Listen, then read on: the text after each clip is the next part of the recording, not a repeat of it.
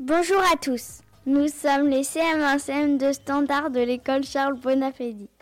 Je suis Pauline et je suis accompagnée de Tom, Janelle. Vaya. Marwan, Kadia. Et pour finir, Valentina.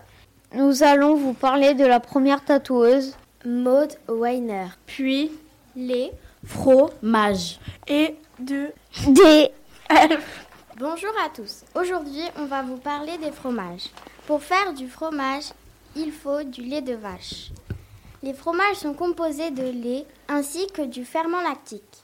Le ferment lactique sert à durcir le lait mais également à le former. Où se trouve la région de la Brie qui donnait son nom au Brie Dans la partie orientale du bassin parisien, Traditionnellement, la mimolette y est produite.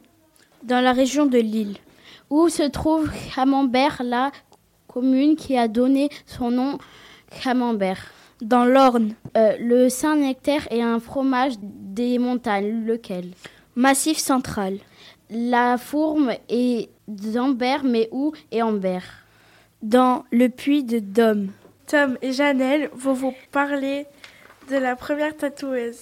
Maud Weiner est née Steven vers 1977. Elle veut apprendre l'art du tatouage. elle rencontre un homme qui est l'homme le plus tatoué au monde nommé Gus Weiner.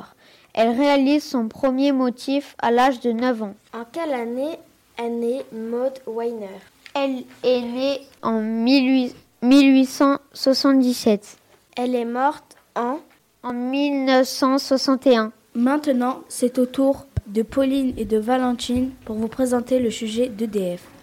Bonjour. Bonjour, on va vous parler d'EDF, la centrale électrique. Cette année, ils vont contrôler une soixantaine de soudures. Ces soudures ont été jugées les plus à risque de fissures, selon une source proche du dossier. En début mars, une fissure importante a été découverte à la centrale de Penny, Seine- Seine-Maritime. Cette fissure a poussé EDF à actualiser leur stratégie de contrôle. Ils ont identifié 320 soudures à contrôler.